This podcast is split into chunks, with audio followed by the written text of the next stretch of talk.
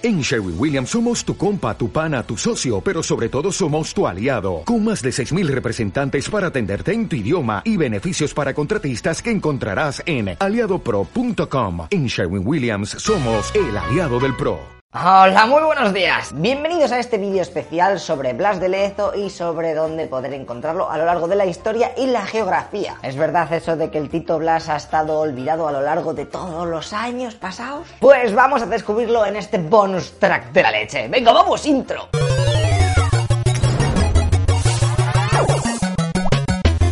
Antes de nada te recuerdo que tienes el vídeo sobre la vida de Blas de Lezo que te lo dejo aquí arriba, ¿eh?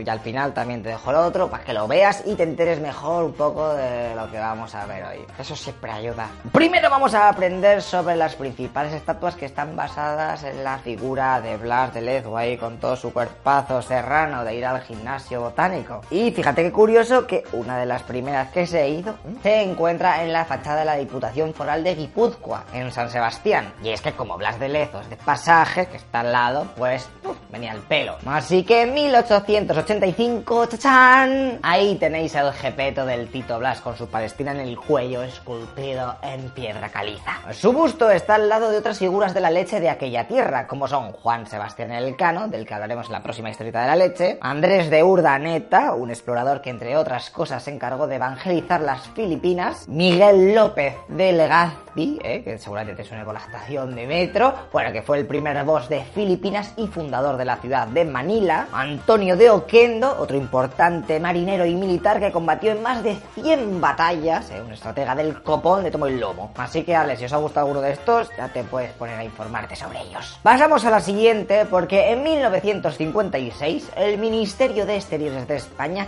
encargó una escultura súper grande de Blas de Lezo como regalo a la ciudad de Cartagena de Indias. Por si no me creéis, aquí la veis, ¿eh?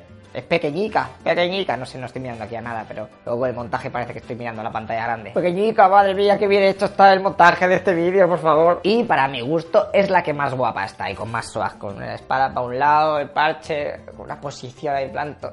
Súper difícil de conseguir, está guapísima. El lugar en el que está situada no es baladí, ya que al fondo podemos ver el castillo de San Felipe de Barajas, en donde estuvieron resistiendo los envites de los ingleses cuando tuvo lugar la famosa batalla y el asedio de la En 2009 también añadieron una placa en la que se puede leer, entre otras cosas, lo siguiente. Derrotó aquí, frente a estas murallas, a una armada británica de 186 barcos y 23.600 hombres, más 4.000 reclutas de Virginia. Armada aún más grande que la invencible española que los británicos habían enviado al mando del almirante Vernon para conquistar la ciudad llave y así imponer el idioma inglés en toda la América entonces española. Bueno, también ponen más cosas, pero ahí te lo dejo para ti para que vayas a Cartagena Indias de turismo, que está guapísima la ciudad y te haces una foto con la estatua detrás.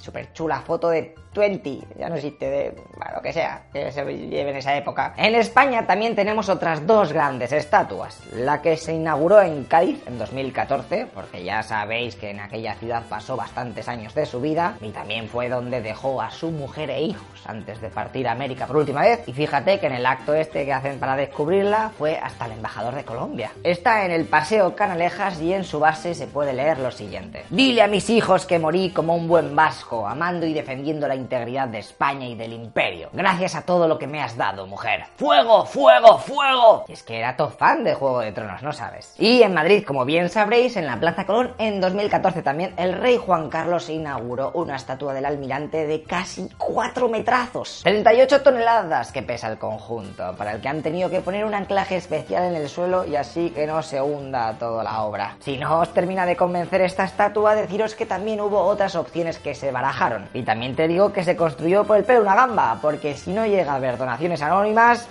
las de Lezo ahí no estaba. Mira, esta es una de las opciones más guapas ahí con un cañón en sus pies y tal. Pero al final se decantaron por una versión más sosa y estándar. Incluso hay gente que quiere poner alguna otra estatua en Madrid, pero mm, de momento no se ha llegado nada más, lo siento. Y la más nueva que tenemos aquí en la península está cerca de Vélez, Málaga, porque en 2018 también rindieron honores a Blas, ya que por allí luchó contra los ingleses y holandeses cuando estaba intentando recuperar Gibraltar. Y en ese evento fue cuando perdió su pierna. Así que en el paseo marítimo de Torre del Mar, encima de un pedrolo, puedes ver al yogurín de Blas sin pierna y con un sable desenfundado que todavía podía mover los dos brazos. Mola porque te han puesto un par de carteles hablándote de la biografía y de la batalla esta que hicieron en Vélez Málaga.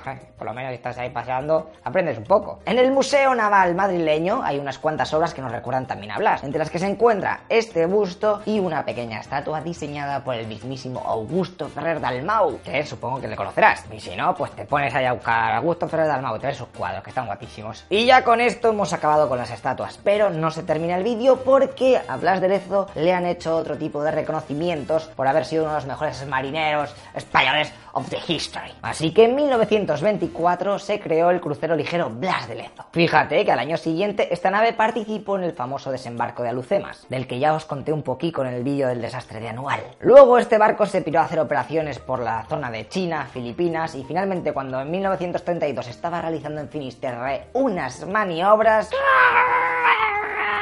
unas rocas del fondo le cascaron la quilla y ya le se hizo un submarino para siempre. Ni 10 años había durado en servicio. Actualmente yace a 76 metros de profundidad. Bueno, por lo menos nadie murió en ese naufragio. Después, en 1973, los españoles compraron a la Armada de Estados Unidos un destructor de 1945 eh, que querían retirar. Así que, vale, para vosotros españoles, de la Segunda Guerra Mundial acabó, lo hicimos, dijimos, ahora qué hacemos si no hay Segunda Guerra Mundial. Pues dentro de los años lo vendemos a los españoles querrán algo. Venga, para ti. El USS Noah fue rebautizado por el destructor Blas de Lezo. Estuvo en funcionamiento hasta que en 1991 fue desguazado. Algo muy muy muy parecido pasó con el petrolero estadounidense de 1944, este es un poquito más viejo, llamado Kalamazoo, que también se acabó la Segunda Guerra Mundial y el ejército yanqui pues no necesitaba tantos barcos, así que apareció Colombia por allí y dijo, en el 47, y se lo compraron más nuevo. Este país lo renombraron Blas de Lezo y hasta el 65, que ya dije venga, la aparcamos, Blas de Lezo, no se ha servido mucho llevando petróleo por ahí, pero ya estás ahí.